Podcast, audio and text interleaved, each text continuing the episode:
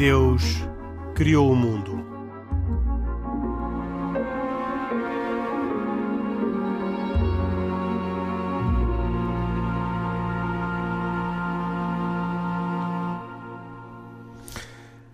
Boa noite, bem-vindos a esta edição de E Deus Criou o Mundo, um programa semanal de debate sobre temas de religião ou sobre temas diversos na perspectiva das três religiões abrâmicas, o judaísmo, o cristianismo e o islamismo. Por isso comigo tenho, como sempre, Isaac Assor, judeu, Pedro Gil, católico e Khalid Jamal, muçulmano. Estão aqui como crentes, mas falam a título pessoal e não são representantes oficiais das suas igrejas. Falo hoje com eles sobre um tema que uh, talvez seja uh, um tema comum a todos, aliás, é isso que vamos precisamente conversar, é se todas estas três religiões são, como tantas vezes se ouve dizer, religiões do livro. Parece que talvez para umas não haja dúvidas que sim, e para outras talvez haja dúvidas de que o sejam. Mas isso é aquilo que nós vamos uh, perceber ao longo do programa de hoje, no qual, e se tivermos tempo, ainda falaremos de uma querela, mais uma, no Médio Oriente, em Jerusalém, sobre a designação do Monte do Templo, onde um, judeus e muçulmanos, particularmente, uh, disputam uh, não, não tanto o espaço, mas o modo de o designar, de tal modo que ainda agora as Nações Unidas, em dezembro, uh, já neste mês de dezembro, aprovaram uma resolução que uh, deixou algum regozijo do lado muçulmano e alguma reserva do lado judaico. Esse é o segundo tema do programa de hoje. Começamos pelo primeiro, a religião do livro. Perguntarei a cada um, pela ordem da, do aparecimento das suas três religiões, se, uh, se consideram que é correto de designar-se as religiões abraâmicas e a sua em particular como a religião do livro. Começo pelo Isaac Assor, judeu, e a quem pergunto se o judaísmo é, como se diz, a religião do livro, pelo menos desde o momento em que uh, li um artigo muito interessante sobre isso, uh, com uh, a queda do segundo templo, a, a, piedade que, e os sacrifícios que aconteciam no templo, deixando de poder ser efetuados, levaram a que o judaísmo evoluísse para uma religião do livro. E, portanto, uh, peço ao Isaac que responda a esta pergunta e nos esclareça se uh, sim ou não o judaísmo é uma religião do livro. Bem, e de que livro? Não, o judaísmo é sem dúvida nenhuma a religião do livro. Uh, porque e porquê? Porque realmente baseia-se a sua essência total é na, no Tanakh. O que é que é o Tanakh? Tanakh é, uh, é, o, é o, digamos, as primeiras palavras, as primeiras letras de três, uh, de três designações: Torá, Neviim e Ketuvim. O que é que é isto? Torá são os cinco livros de Moisés, uh, Neviim são os profetas e Ketuvim são os escritos. Toda a base da história do povo de Israel, do povo judeu, está mencionada nestes livros. Posteriormente, muita explicação naquilo que chamamos de Torá oral e que eh, é bem posterior, estamos a falar da, do, da Mishnah, do Talmud, da Gemara, mas sem dúvidas nenhumas que estamos a falar de, de, uma, de, de uma essência de um povo contada por um livro. Por um livro, por um livro grande, um grande livro. Uh, estamos a falar da Quem Torá. é o autor? Quem é o autor desse livro? Bem, a Torá, a Torá, eh, segundo o que conta a tradição, ela eh, é escrita por Moisés, ditada por Deus, tirando dois parágrafos que serão terão sido escritos diretamente por Deus. Estamos a falar da Torá dos cinco livros de Moisés: Gênesis, Êxodos, Levíticos, Números e Deuteronômio.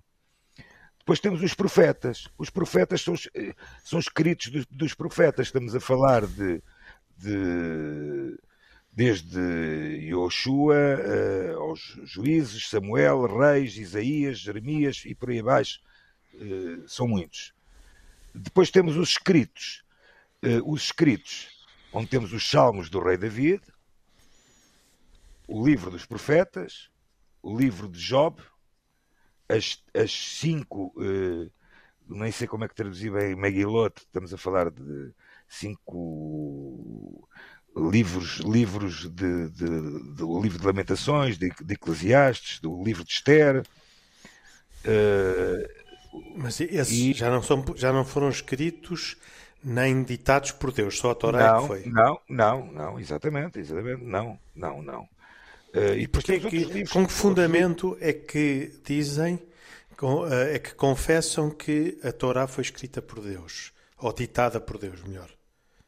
O que é que na tradição, uh, o que é que a tradição diz a esse respeito? Oh, oh Henrique, vamos lá ver.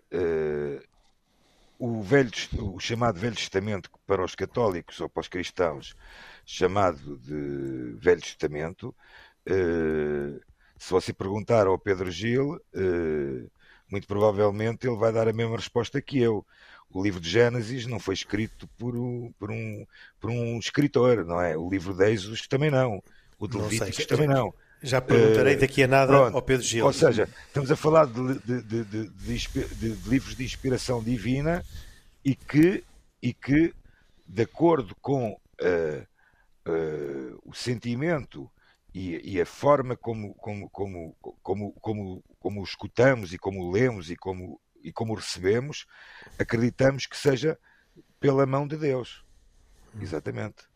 Uh, os e... profetas, já poderemos dizer o contrário, não, não, não, vamos dizer que foi Deus, ou seja, os Deus, Deus de, inspirou os profetas, mas o escrito feito terá sido pelo, pelos profetas, neste caso. Uh, Certo. Um, e porquê é que, uh, tão perentoriamente, o, o, Isaac diz que o judaísmo é a religião do livro? O que é que, uh, uh, em concreto, fa, o faz dizer isso? Bem,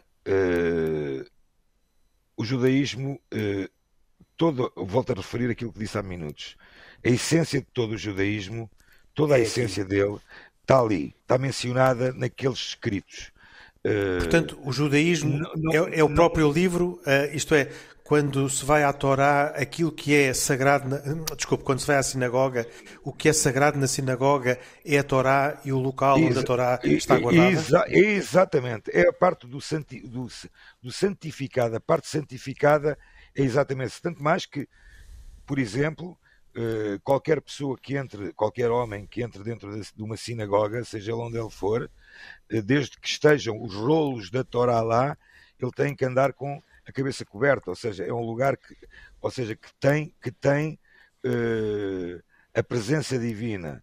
Uh, Porquê é que tem que, e qual é o significado de cobrir a, a cabeça? A, a, cobrir a cabeça tem a ver essencial, para a questão da kippah, uh, uh, não só necessariamente dentro deste local, mas muito particularmente neste local, tem a ver com o facto de eh, mostrarmos a nosso respeito para com alguém que superior e que nos domina e que é, é que é o Senhor de todos, os nós, de todos nós. Eh, tendo estes escritos lá, torna esse local um local sagrado. Tanto mais que depois da destruição mas, do mas templo... cobrir a cabeça é um sinal de respeito? É um sinal de respeito, sem dúvidas. É, o, é o oposto dos católicos que descobrem a cabeça como sinal de respeito, não é? Não, mas, não, mas não? Ah, faço essa pergunta, faço essa pergunta aos bispos e aos cardeais, que andam sempre com a cabeça coberta. Sim, muito bem. Sim, há, Já... há, há, há, momentos das, celebrações, das celebrações, momentos mais solenes em, em que eles retiram uh, o solideu portanto, aquela a cobertura, precisamente só a retiram diante de Deus. Portanto, enfim, são, eu acho que o que o mais importante é que são gestos que pretendem o mesmo tipo de veneração e respeito, embora expressam simbolica maneira, simbolicamente de maneira diferente. De maneira oposta. Exato. Ok. Já, já voltarei ao Pedro Gil. Uh, não sei se o Isaac tinha mais alguma coisa indispensável para dizer ou se posso. Uh... Não, para já, para, para já não. Para já não. Pedro Gil. Já não. Poderá vir na, na, discussão mais alguma coisa, mas. Muito bem. O que, o, cristianismo e particularmente o catolicismo são uma é uma religião da, do livro. É correto dizer-se que uh, a importância que a Bíblia tem uh, para os cristãos é equivalente à, à, importância que o livro tem para os judeus e por isso também é ela própria uh, uma religião do livro? Se por religião do livro queremos dizer uma religião que tem livros, então é uma religião do livro. Se por religião do livro quisermos dizer uma religião que encontra toda a sua fonte num livro, e a resposta é que o cristianismo não é uma religião do livro. E realmente, uh, num documento... Oh, oh, Pedro, oh, Pedro, desculpa, Pedro, desculpa só interromper. Uh, tanto mais que houve, houve uma interpretação uh, muito recente do Papa Bento XVI sobre essa situação, correto? Sim. Em é que, ele, em que ele menciona. Era, pronto, Desculpa é. ter interrompido. Não, não há problema. É, portanto, ele escreveu um longo texto chamado Verbum Domini, portanto, a palavra de Deus, é, é, sobre este tema, e precisamente lá nós encontramos esta afirmação rotunda. Tudo isto nos faz compreender por que motivo na Igreja veneramos extremamente as Sagradas Escrituras, apesar da fé cristã não ser uma religião do livro. O cristianismo é a religião da palavra de Deus e não de uma palavra escrita e muda, mas do verbo encarnado e vivo. Bom, com isto não se está a querer censurar, eh, eh, claro, as religiões que encontram muita vida e, portanto, dinamismo nos seus textos. O que está a querer dizer é que o conceito de palavra de Deus no âmbito do cristianismo é, é uma forma de, em primeiro lugar, expressar que no próprio Deus uma das pessoas divinas, não se esqueçam que na visão cristã Uh, o, Deus, o, Deus, único não é solidão, portanto, há uh, relações entre pessoas autónomas dentro de Deus. Isto é uma, é uma aporia, enfim, que, que desafia enfim, a crença daqueles que afirmam Deus único eh, totalmente único, portanto, em que não, não pode haver diversidade dentro de Deus, mas uma das pessoas divinas é, a própria, é o Verbo, é a própria palavra de Deus. Portanto, primeiro, o primeiro significado dessa expressão palavra de Deus, que tem muitas, uh, muitos sentidos, todos eles relacionados, mas diferentes entre si, a primeira, em primeiro conceito é o próprio Verbo de Deus. Que depois, quando se torna homem em Jesus Cristo, nós podemos dizer com verdade que Jesus Cristo é também a palavra de Deus. Tudo o que ele diz são palavras de Deus. Depois, também nós podemos ver a palavra de Deus, e o Papa Francisco lembrou isso, na própria criação. A criação, como sabemos, e nisto acho que estamos de acordo, é que Deus criou o mundo, há um certo programa de rádio que diz isso, e então uh, o próprio mundo criado por Deus fala aquilo que Deus quis. Portanto, a própria natureza traz dentro de si uma mensagem. Portanto, é também uma palavra escrita, entre aspas. Depois, também Mas... Deus falou através dos profetas quer os, os, os seus enviados, quer na, na, na, Bíblia Sagrada, portanto, a Bíblia dos judeus, quer uh, depois os apóstolos e dentro da própria Igreja. Portanto, os, as próprias autoridades dentro da Igreja são pronunciadoras, de alguma maneira, da palavra de Deus. E isto é só para dizer que há, uh, também se diz no âmbito da Igreja que há uma polifonia de sentidos da expressão palavra de Deus, todas elas relacionadas, porque no fundo, em última análise, todas se remontam a essa palavra de Deus originária, que é uma das pessoas divinas, que é o Verbo, a segunda pessoa da Santíssima Trindade, okay. que foi aquela que encarnou Jesus Cristo. Mas voltando aqui ao cru do assunto, que é o livro uh, dos, dos, cristãos, que é a Bíblia, quando um cristão entra numa igreja uh, e tira o chapéu, que é o contrário daquilo que faz um judeu quando entra numa sinagoga, Sim. tira o chapéu porque está lá uma Bíblia ou por outra razão? Uh, os cristãos já não têm chapéus, mas quando tinham chapéus, tiravam o chapéu por ser um espaço sagrado, porque habitualmente nas igrejas está efetivamente um receptáculo onde está o próprio Deus encarnado, Jesus Cristo, mas sob a forma de pão. ok? Isto é o sacrário. Eh, eu, eu, estão as hóstias? Aquilo, assim, aquilo que o Isaac disse para, para a Bíblia, que é o santificado, nós, em relação ao sacrário, até às vezes se usa a expressão santíssimo. Portanto, é como se fosse o santo dos santos uh, de cada um dos templos cristãos. É verdade que, como há uma revalorização da Sagrada Escritura, portanto, não obstante o cristianismo não ser a religião do livro, não significa que as escrituras não tenham uma importância máxima, porque se considera até que o autor em última análise, em última instância, dessa Sagrada Escritura é o próprio Deus. Mas, dada a revalorização que agora se fez nas últimas décadas, está aconselhado que também nas igrejas haja um sítio onde a Sagrada Escritura esteja exposta como objeto digno de veneração. Pronto. E isso já acontece em algumas igrejas eh, eh, em que essa eh, a Bíblia está exposta. Mas em todo o caso, é só para dizer que as pessoas se descobrem -se, quando entram dentro de uma igreja por razão, é, sobretudo, da presença do próprio Jesus Cristo uh, sob a forma eucarística, portanto, nas, nas hóstias dentro de um vaso mas, sagrado, que estão dentro de uma caixa chamada mas, sacrário. Mas, ó Pedro, eh, se fores andar aos primórdios do judaísmo, era costume judaico um homem manter sempre a sua cabeça coberta o tempo todo, demonstrando com isso o quê? Humildade perante Deus. Eh, portanto, isto, isto, é uma, é uma, é, foi uma alteração feita com o cristianismo. Certo, sem dúvida, eu acredito que sim. É uma evolução, portanto, uh, mas o, o, significado, como dizia o Pedro é Gil há pouco, é, o mesmo. É, é, é, o mesmo. É uma evolução. Pedro dizer, Gil, uh, mantendo o paralelo com algumas das uh, indicações dadas pelo Isaac Assor, nomeadamente sobre o autor da, da Torá, que, que no fundo também são livros da Bíblia. Já agora, um parênteses. Todos os livros sagrados do judaísmo integram o Antigo Testamento dos católicos? A resposta é não, porque o cânon católico tem 46 livros, o cânon judaico tem 39. E isto é assim porque uh, após, uh, jogo, não, não sei se foi no segundo século, primeiro século, o próprio judaísmo prescindiu de, salvo erro, sete livros que pertenciam à versão grega dos 70, que é uma versão judaica. Septuaginta, embora, Septuaginta.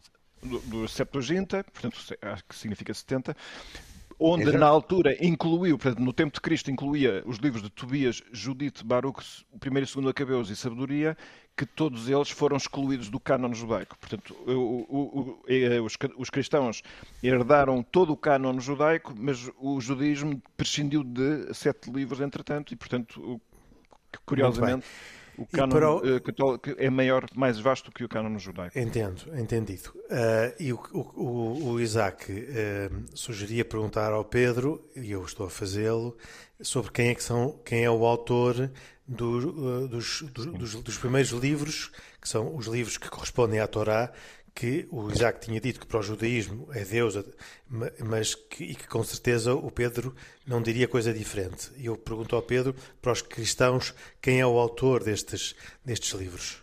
Então, há dois níveis. O que, todos os livros têm o seu autor humano correspondente. Em alguns casos sabe-se com mais certeza do que noutros. Eu aqui não saberia dizer todos em concreto para o, cada um. O Gênesis também tem um autor, eh, nesse caso, um autor humano. Sim, todos os livros têm um autor humano. O que se diz é que todos eles escreveram por inspiração. E eu até leio diretamente aqui um texto do, do, do, ensinamento da Igreja que é para escrever os livros sagrados, Deus escolheu e serviu-se de homens na posse das suas faculdades e capacidades para que, agindo Ele, Deus, neles e por eles, pusessem por escrito como verdadeiros autores tudo aquilo e só aquilo que Ele queria. Portanto, ehm, esta é a consideração, é que, que eles fizeram aquilo que está humanamente ao seu alcance, até tomaram decisões livres, contudo, todo esse movimento é acompanhado e assistido pela orientação eh, de Deus, que depois assistiu o próprio povo, primeiro o povo eleito, e depois para os livros do Novo Testamento, eh, a própria Igreja constituída, para que fizesse o discernimento de quais são esses livros que merecem esta validade. E por causa desta validade é que se diz que, num segundo plano, apesar de cada um deles ter o seu autor humano que agiu livremente, Deus, na última análise, é o autor da Sagrada Escritura. Mas, por isso oh, também Pedro, se diz. Mas as Escrituras, repara uma coisa, segundo a tradição judaica ou cristã, estamos a falar dos cinco livros de Moisés para já, eh, é comumente assumido que foram escritas por Moisés por inspiração divina. Muito bem, eu só dizer que eu, eu, eu admito que, quer dizer, aceito isso como válido. Portanto, há um autor humano, que é Moisés, que agiu por inspiração divina, certo? Portanto, há certo. uma motivação, uma inspiração e até uma garantia de segurança quanto à validade, à fiabilidade do conteúdo que é o próprio Deus que dá. Portanto, há aqui uma conjunção de duas liberdades, a liberdade de Deus e a liberdade do autor humano, não é? Muito bem. Um, ehm, e com isto uh, temos uh, as duas primeiras religiões, o judaísmo e o cristianismo. No islamismo, Khalid Jamal, podemos dizer que o Corão é um, ehm, o, o, o, livro e que o islamismo é também uma religião do livro, uh, uma religião do livro tal qual como a define o Isaac Assor, ou uh, com uh, as subtilezas definidas pelo Pedro Gil? Oh Henrique, eu acho que é razoável dizer que o Islão é uma das religiões do livro, porque, um, aliás, o próprio Alcorão, a expressão Alcorão significa revelação, e, portanto, como ponto prévio, diria que, no fundo, as grandes religiões, assim, aqui expressas e sentadas a esta mesa, são religiões não só do livro, como são religiões que têm como seu patriarca Abraão e, portanto, têm uma doutrina, têm um conjunto de características nas quais conta uma revelação, uma escritura, não é? Sagrada. E que normalmente é sagrada, não é? Independentemente de ter sido escrita por Deus ou não. No caso do Islão, o Alcorão foi eh, eh narrado, portanto, é, é, é algo que o próprio Deus narrou para uh, os seres humanos por intermédio de Gabriel, de Ibrahim salam ao profeta Muhammad, e é isso, em, é, é, é isso uh, ou naquilo em que nós acreditamos, e portanto, claro que é razoável dizer que é uma religião do livro, com a característica de, do próprio Alcorão ou da revelação do Alcorão, que é uma revelação, como há pouco disse, divina, uh, o Alcorão referir-se a judeus e a cristãos como Ahl al-Kitab, Kitab significa livro, Ahlal povos. Portanto, o Alcorão refere-se a Bani Israel, ao povo de Israel e aos cristãos An-Nassara como os povos do livro. E, portanto, faz todo o sentido na medida em que as revelações anteriores, seja os Evangelhos, seja a Torá, são para nós igualmente revelações divinas e que merecem o nosso respeito. Uh, e, portanto, eu diria sim, claro, em resposta, em jeito de resposta, claro, o, Alcorão é uma revelação divina e o Islão é também uh, uma ou a religião do livro. Uh, eu acrescentando também uh, enfim, uma nota de rodapé àquilo que há pouco estávamos a discutir, porque acho que é um pormenor interessante. Nós também seguimos a tradição uh, da forma que os judeus seguem, também cobrimos o cabelo como sinal de respeito, que aliás eu, segundo pude observar, é uma tradição que brota de culturas orientais. Eh, não sei se isso diz alguma coisa de, de, de onde as nossas religiões surgiram. Eh, daqui a pouco falaremos disso, não é? De Jerusalém, da Terra Santa e Terra Sagrada para todos nós. Eh, e de facto, eu acho que isso influenciou, porventura, culturalmente aquilo que as nossas religiões designam, que é o facto de cobrir o cabelo. Uh, quando se está num templo e, e, num, e, num, momento de oração, uh, que se sacraliza também através dessa atitude de cobrir o cabelo. Também salientar algo que o Pedro, porventura, Uh, saberá e que não sei se os nossos ouvintes uh, têm clara noção, no caso do cristianismo, no fundo, os homens devem não cobrir o cabelo em alguns momentos, mas as mulheres é ao contrário, segundo percebi, devem cobrir o cabelo eh, que também nesse sentido sinal de respeito. Enfim, há aqui uma Sim, diferença. Assim faziam no passado, mas é uma tradição que nas últimas décadas já, já no caso, no caso, no caso do judaísmo não era bem essa a razão das mulheres cobrirem, cobrirem a cabeça. Eh, esse, aliás, é um tema interessante que talvez um dia possamos ainda vir a conversar, que é o tema da, uh, do véu nas, nas religiões abrâmicas. Uh, porque há. o, Curiosamente, o Khalid levanta este tema relativamente ao cristianismo, mas uh, já tive a oportunidade de ler uh, textos interessantes sobre o véu na, no judaísmo também, e, e, portanto julgo que podemos aqui ter um Sim, tema para, para um outro dia, uh, que, não, que não o dia de, de hoje. Uh, Khalid, um, o Corão que está na, nas mesquitas é objeto de uma eh, de uma veneração como uh, nas eh, sinagogas, tal qual aquilo que o uh, Isaac já nos explicou, ou uh, tem uma. Os, os, os, muçulmanos entram nesse espaço com talvez a mesma, se posso dizer, descontração, apesar de tudo, com que os cristãos entram numa, num espaço onde esteja, onde esteja a Bíblia. Oh, Henrique, não é a presença do Alcorão que sacraliza o espaço. E isso é claro para os muçulmanos, porque senão, se eu tivesse o Alcorão em casa, ou um Alcorão especial maior num altar, porventura a minha casa tornar-se-ia uma sinagoga, uma mesquita, ou um local então, sagrado, aí, não é? Aí afasta-se com a sinagoga. Afasta-se Aí do Isaac afasta-se e claramente do do Pedro. judaísmo, ou seja, o que sacraliza, portanto, o local, não só é a presença divina, eu há pouco ouvi o Isaac e queria interromper, embora porventura não, não, não tenha sido isso que ele quis dizer, ele acabou por dizer há pouco que eh, Deus está lá. Bom, Deus não está só lá, está em todo lado, não é? Claro que Não, há uma não, relação não, especial. Não, estás a dizer, oh, Khalid, eu, Estou aquilo, que disse, Isaac. aquilo que eu disse, repito. Eh, Hum. Dentro de uma sinagoga, na presença de, dos rolos da Torá, Uhum. eh, e não é um livro, não é um livro impresso no, no- numa editora, estamos a falar Sim, dos rolos da Torá, da Torá são da- escritos à mão e escritos por uma pessoa Uhum. especializada nisso, eh, eh, tornam o local, para o judaísmo, o local onde a presença divina está presente. Mas e noutros sítios não está, Isaac? A pergunta é. Obviamente, obviamente que está. Obviamente Então, mas está mais presente lá, isso é que eu não percebo. Está, está mais presente lá porque tens uma elevação divina muito maior.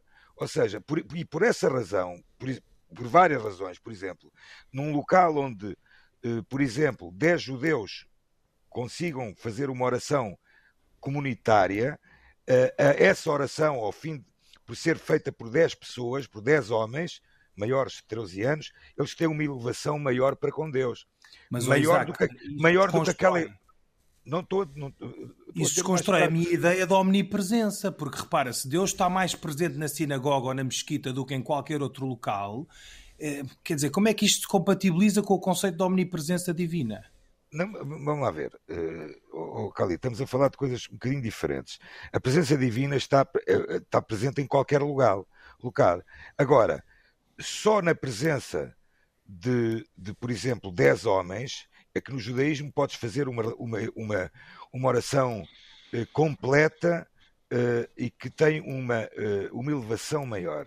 O facto de haver as escrituras tornam esse local um local chamemos-lhe um pequeno templo, da mesma forma, desde a destruição do templo em Jerusalém, do segundo templo em Jerusalém, que se fala em pequenos templos. Quais são os pequenos templos?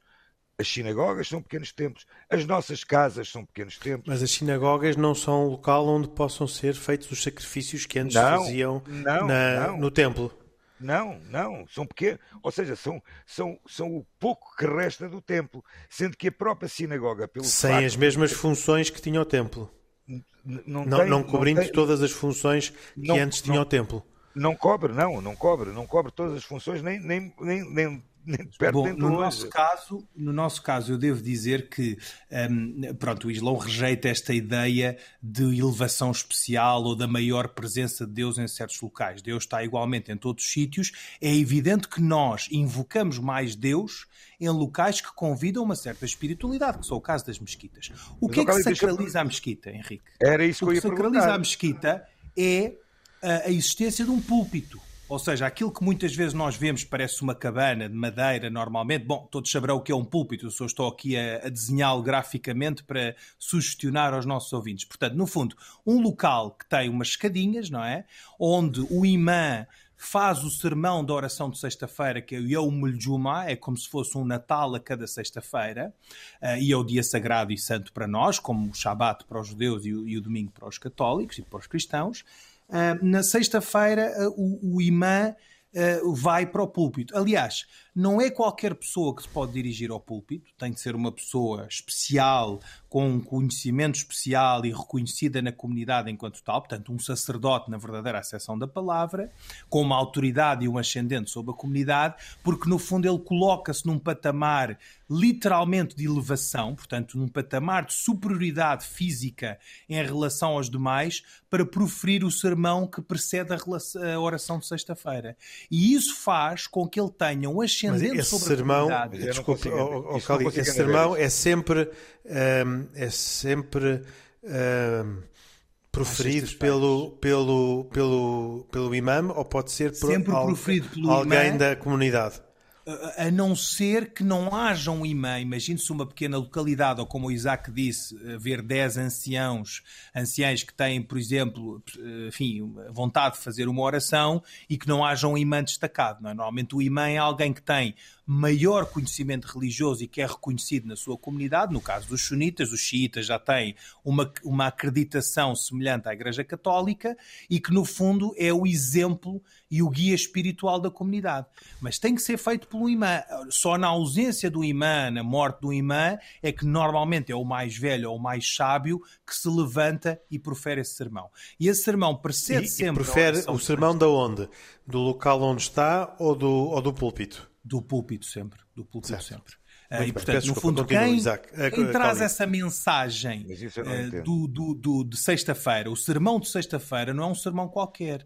É um sermão com uma mensagem transversal a todos os crentes, que é feita em cada uma das mesquitas por esse mundo fora e que normalmente versa sobre aspectos do cotidiano e aspectos da sociedade civil. Por exemplo, estávamos a discutir há uns tempos atrás, aqui em Portugal, a eutanásia.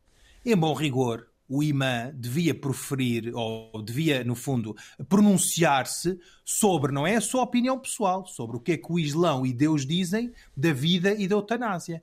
E é isso, Henrique, que muitas vezes está na base de alguma polémica dos, sermão, do, dos sermões de sexta-feira que são proferidos nas mesquitas. Porquê? Porque eles têm uma sacralidade que, porventura, o poder político e a direção das mesquitas, em bom rigor, não deveria, sob o qual não deveria interferir. A não ser que o imã diga, desculpa a expressão, enfim, que diga algum disparate ou que diga alguma coisa que está de tal modo enviesada com o espírito da religião islâmica que, porventura, eh, deva ter alguma vigilância. Isso discute-se muito, por exemplo, hoje na Arábia Saudita, não é? Se os imãs okay. têm total liberdade em proferir o sermão ou se quando vão além daquilo que é a sua capacidade de orientar o seu rebanho, se devam ser objeto de análise, de avaliação prévia ou de escrutínio das direções das comunidades. Oh, Devo oh, dizer, no caso da comunidade islâmica em Portugal, que é o Sheikh Munir que faz o sermão de sexta-feira na mesquita e que normalmente o faz, eh, enfim, sob orientação ou sob uma linha de orientação que a comunidade tem e em estreita articulação com a direção. E, portanto, aquilo que eu, Khalid Jamal, defendo eh, acho que numa linha de bom senso, é que o imã se articule com os dirigentes da comunidade e que tenha uma mensagem, pelo menos em termos de espírito, homogénea, não é? Embora a, a responsabilidade de direção da comunidade, especialmente direção espiritual, nestas matérias que ligam com a religião, seja essencialmente do imã. Ó oh, Khalid, desculpa lá, já agora uma pergunta só, vai muito, muito, acho que é muito clara a pergunta. O que tu estás a dizer é que o discurso que o imã faz é que sacraliza o local, correto? Não, não. O púlpito, Isaac, simbolicamente, onde o imã se coloca para estar acima dos certo. outros, e ele não se pode colocar lá. Eu, por exemplo, imagino, quando era pequenino, eh, todos nós, como fomos pequeninos, aliás, é um hábito que se perdeu mas, e já mas, falámos sobre isso. É, eu, quando ia à é mesquita, é, é tinha vontade de subir para o púlpito e o meu pai nunca me deixava. Porquê? Porque não é qualquer pessoa que pode subir ao púlpito, só quem traga uma mensagem especial e uma pessoa especial, que neste caso é o imã. E, portanto, é o púlpito que simbolicamente mas, traduz a elevação do imã na mensagem que traz para os fiéis. Mas, mas, mas, Calido, mas aquilo que tu dizes também disseste há minutos foi que esse discurso é um discurso que tem que ser. Eh, concertado com a direção de, de determinada comunidade. Isso é a minha opinião, Isaac, nem sempre é, é assim, atenção. É? Uh, portanto, então, uh, então, quem é sacralizado no fundo não é só o púlpito, mas também a direção da própria comunidade que indica e dá orientação daquilo que vai não, ser. Eu, eu, eu, vamos lá, vou, vamos explicar de outra forma. O discurso é do imã, o sermão não é discurso, porque o discurso é um dirigente, o sermão é um imã que prefere. O sermão é do imã, é responsabilidade dele ele é que tem de assumir a responsabilidade do início ao fim e ele pode, no limite, imagina que se incompatibiliza com a direção e diz assim: bom, a responsabilidade é minha, eu é que falo aos fiéis. Em bom rigor, a responsabilidade é dele. É como uma mensagem do patriarca, em que, em bom rigor, as autoridades civis não têm uh, implicância direta na responsabilidade do, do, patriarca ou de um qualquer sacerdote, um bispo, seja o que for, um, um, um, líder de uma diocese, vá lá. Portanto, no fundo, a responsabilidade é do imã. Uh, e, portanto, é ele, é ele que tem essa responsabilidade. Agora, aqui a linha, a linha de separação que é terno e o tema torna-se particularmente sensível na mensagem do imã. Porque a mensagem do imã deve ser conforme aquilo que são os valores islâmicos e que muitas vezes implica em questões civis e da sociedade, como é o caso da eutanásia, por exemplo. Para então, um imã é claro, para um imã é claro que o Islão apela à vida e dispõe a favor da vida e contra a morte não, assistida. Então, mas, ó oh, oh, Khalid, então, é? então temos que fazer aqui uma, uma, uma verdadeira uh, diferença entre três locais que falamos. Falamos numa sinagoga, falamos numa igreja e falamos numa mesquita. E, segundo aquilo que eu estou a perceber agora, eu sou sincero, não, não tinha essa noção, uh, uh, o local chamemos uh, o local sagrado sendo mesquita, é o púlpito e o discurso. Então. Não, Isaac. O, então, o local é a mesquita toda, mas que se torna sagrada, como no caso dos judeus, ela torna-se sagrada através da presença da Torá, que tem os mecanismos de escrita que tu já descreveste. No caso dos muçulmanos, o que torna a mesquita sagrada são duas coisas. Primeiro, ela estar virada para Meca, Okay. E segundo, a presença de um púlpito, que é um local sagrado e que ninguém pode lá ir, a não ser que esteja limpo, que tenha feito a ablução e que seja um imã. Mas o Corão, por A presença exemplo, do púlpito o, o, é o que torna a mesquita sagrada.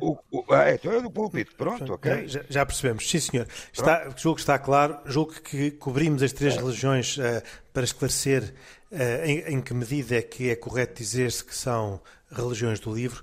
Uh, já não temos tempo para o segundo tema que tinha referido no princípio, teremos que deixar para um outro programa, que é a controvérsia que neste momento está instalada sobre o Monte do Templo em Jerusalém. Gostava de fechar o programa de hoje, não uh, com uh, recomendações, mas pedindo a cada um que, nos poucos minutos que ainda temos, fizesse, sublinhasse o facto, o acontecimento, o que, o que seja que mais o impressionou em 2021 e aquilo que são a sua perspectiva para 2022. No fundo, um tema muito banal de qualquer programa de final de ano, mas que também não é fácil uh, fugir a ele e por isso uh, peço que sejam muito sintéticos porque temos cinco minutos até ao final do nosso programa. Eu vou começar pelo Pedro Gil desta vez. Muito bem, pois eu, eu, considero que a visita do Papa ao Iraque foi muito relevante. Eh, não só por nunca lá ter ido um, um, Papa, mas sobretudo por causa daquele encontro com o Al-Sistani, o, o, o, grande líder da comunidade xiita. Depois... O Papa Bento XVI tinha tentado ir ao Iraque, uh, mas não tinha tido autorização das autoridades na altura. Não? Exatamente. Depois, eh, temos aqueles, o, o, encontro interreligioso a que faltou a presença judaica, ainda não foi desta vez, mas eh, julgo que é um grande passo em frente. Portanto, eu, eu, eu marcaria esse facto como um facto muito qual importante o, deste, deste qual ano. Foi, qual, qual, foi o encontro, Pedro? Que faltou o encontro in, interreligioso no Iraque. Ah, Certo. Não faltou porque não foram, não foram convidados. Exatamente. Portanto, por razões eh, não desejadas por parte do Papa. faltou para marcar falta aos judeus. Foi simplesmente dizer Exatamente, que... sim, sim. Constatou-se a não presença, tá constatou-se tá a não presença. Mas convém... O Isaac, convém... Isaac sentiu-se. Certo. Não convém, não convém eh, saber... Pedro uh, desculpem, temos pouco tempo. Temos temos, Gil, para, só para, para dizer terminar. que então, o, o facto de 2022 para mim, é toda a preparação para a Jornada Mundial da Juventude de 2023. Portanto, este é um acontecimento ultra revolucionário para Portugal, vai ser em 2023, mas todo o país e pode estar mobilizado para esta grande iniciativa. Sim, senhor. Uh, Isaac Assor.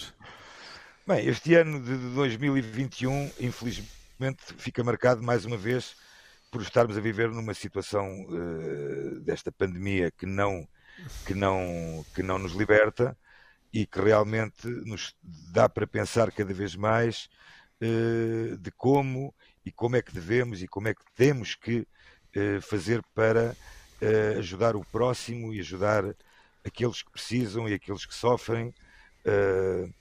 Não há nenhum fato, infelizmente, infelizmente mesmo, digo com a maior infelicidade, digo que não há nenhum, nenhum uma data marcante que me diga, pelo contrário, uh, não só uh, o, o, uh, a tristeza e a, e a, e a preocupação e, a, e, o sofrimento de tantas e tanta gente neste mundo, uh, algumas delas, algumas destes países, inclusive, que ainda não tiveram a possibilidade de ter uma vacina para proteger desta pandemia. Portanto, essa, essa é realmente o fato mais marcante. E a, minha esperança para 2022 é que realmente uh, tenhamos alguma solução mais uh, prática e mais, e mais viável para todo o mundo, porque esta situação pandémica é realmente muito grave e muito complicada para a humanidade. Sim, senhor. E, o, e para terminar, uh, o, o Khalid Jamal.